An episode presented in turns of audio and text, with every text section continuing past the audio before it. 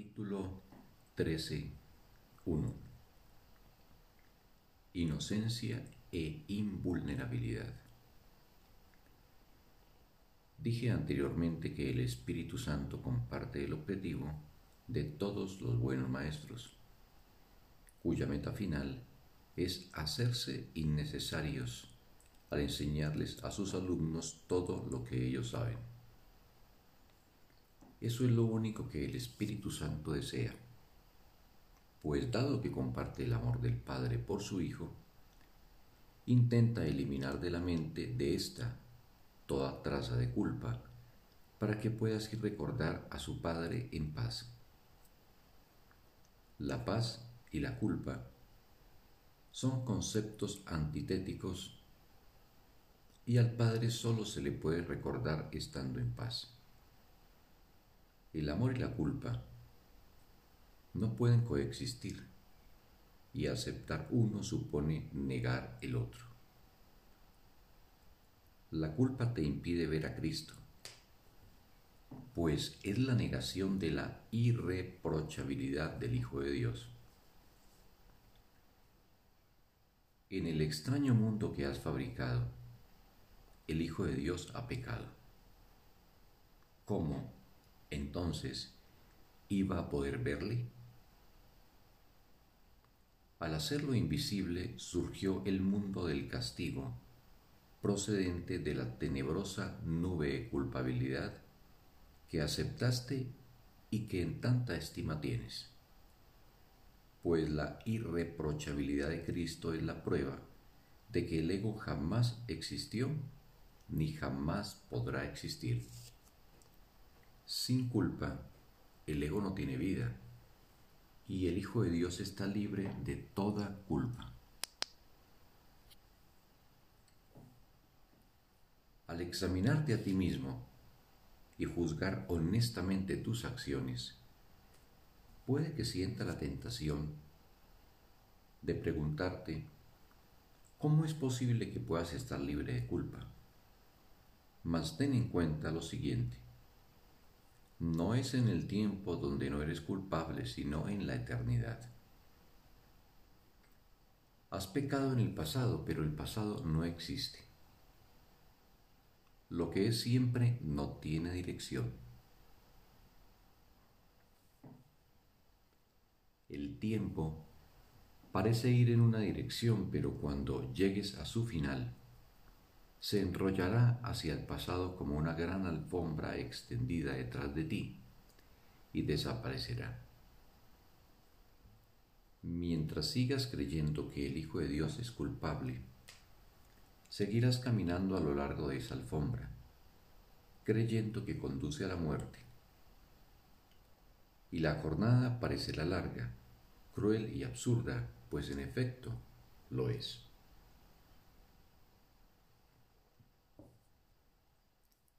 El viaje en que el Hijo de Dios se ha embarcado es en verdad inútil, pero el viaje en el que su Padre le embarca es un viaje de liberación y dicha. El Padre no es cruel y su Hijo no puede herirse a sí mismo. La venganza que teme y que ve nunca recaerá sobre él, pues aunque cree en ella, el Espíritu Santo sabe que no es verdad. El Espíritu Santo se encuentra al final del tiempo que es donde tú debes estar, puesto que Él está contigo. Él ya ha deshecho todo lo que es indigno del Hijo de Dios, pues esa fue la misión que Dios le dio. Y lo que Dios da siempre ha sido. Me verás a medida que aprendas que el Hijo de Dios es inocente Él siempre anduvo en busca de su inocencia y la ha encontrado. Pues cada cual está tratando de escapar de la prisión que ha construido y la manera de encontrar la liberación no se le ha negado. Puesto que reside en él, la ha encontrado. Cuando ha de encontrarla, es solo cuestión de tiempo y el tiempo no es sino una ilusión, pues el Hijo de Dios es inocente ahora, y el fulgor de su pureza resplandece incólume para siempre en la mente de Dios. El Hijo de Dios era siempre tal como fue creado.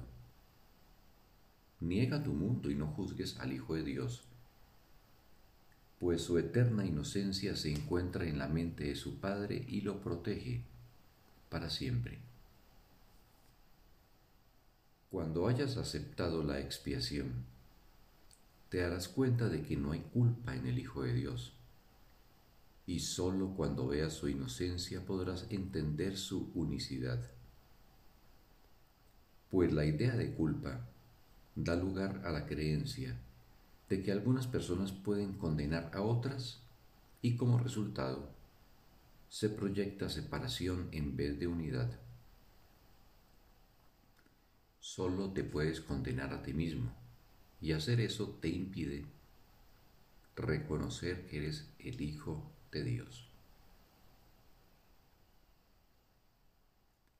Has negado la condición de su existencia que es su perfecta irreprochabilidad. El Hijo de Dios fue creado del amor y mora en el amor. La bondad y la misericordia le han acompañado siempre, pues Él jamás ha dejado de extender el amor de su Padre. A medida que percibas a los santos compañeros que viajan a tu lado, te darás cuenta de que no hay tal viaje, sino tan solo un despertar. El Hijo de Dios, que nunca estado dormido, no ha dejado de tener fe en ti, al igual que tu Padre. No hay ningún camino que recorrer ni tiempo en el que hacerlo, pues Dios no espera a su Hijo en el tiempo ya que jamás ha estado dispuesto a estar sin él y por lo tanto así ha sido siempre. Permite que el fulgor de la santidad del Hijo de Dios disipe la nube de culpabilidad que nubla tu mente y al aceptar como tuya su pureza, aprende de él que es tuya. Eres invulnerable porque estás libre de toda culpa. Solo mediante la culpa puedes seguir aferrado al pasado. Pues la culpa establece que serás castigado por lo que has hecho. Por lo tanto, depende del tiempo unidimensional que comienza en el pasado y se extiende hasta el futuro. Nadie que crea esto puede entender lo que significa siempre, y de este modo, la culpa le impide apreciar la eternidad. Eres inmortal porque eres eterno y siempre no puedes sino ser ahora. La culpa entonces es una forma de conservar el pasado y el futuro en tu mente para asegurar así la continuidad del ego. Pues si se castiga el pasado, la continuidad del ego queda garantizada La garantía de tu continuidad, no obstante, emana de Dios, no del ego. Y la inmortalidad es lo opuesto al tiempo, pues el tiempo pasa, mientras que la inmortalidad es constante. Aceptar la expiación te enseña lo que es la inmortalidad, pues al aceptar que estás libre de culpa te das cuenta de que el pasado nunca existió y por lo tanto de que el futuro es innecesario y de que nunca tendrá lugar. En el tiempo, el futuro siempre se asocia con expiar y sólo la culpa podría producir la sensación de que, de que expiar es necesario. Aceptar como tuya la inocencia del Hijo de Dios es por lo tanto la forma en que Dios te recuerda a su Hijo y lo que éste es en verdad. pues Dios nunca ha condenado a su Hijo que al ser inocente es también eterno.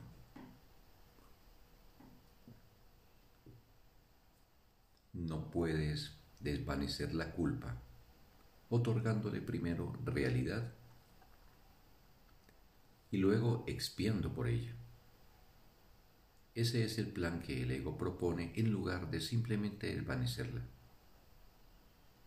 El ego cree en la expiación por medio del ataque al estar completamente comprometido con la noción de mente de que el ataque es la salvación.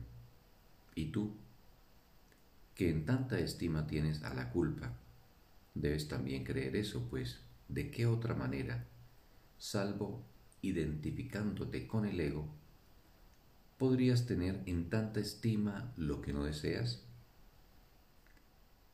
El ego te enseña a que te ataques a ti mismo porque eres culpable, lo cual no puede sino aumentar tu culpa, pues la culpa es el resultado del ataque. De acuerdo con las enseñanzas del ego, entonces es imposible escaparse de la culpa, pues el ataque le confiere realidad y si la culpa es real, no hay manera de superarla. El Espíritu Santo sencillamente la desvanece mediante el sereno reconocimiento de que nunca ha existido. Al contemplar la inocencia del Hijo de Dios, sabe que eso es la verdad y al ser la verdad con respecto a ti, no puedes atacarte a ti mismo, pues sin culpa el ataque es imposible. Por lo tanto, estás a salvo porque el Hijo de Dios es inocente. Y al ser completamente puro, eres invulnerable. Fin del texto. Un bendito día para todos.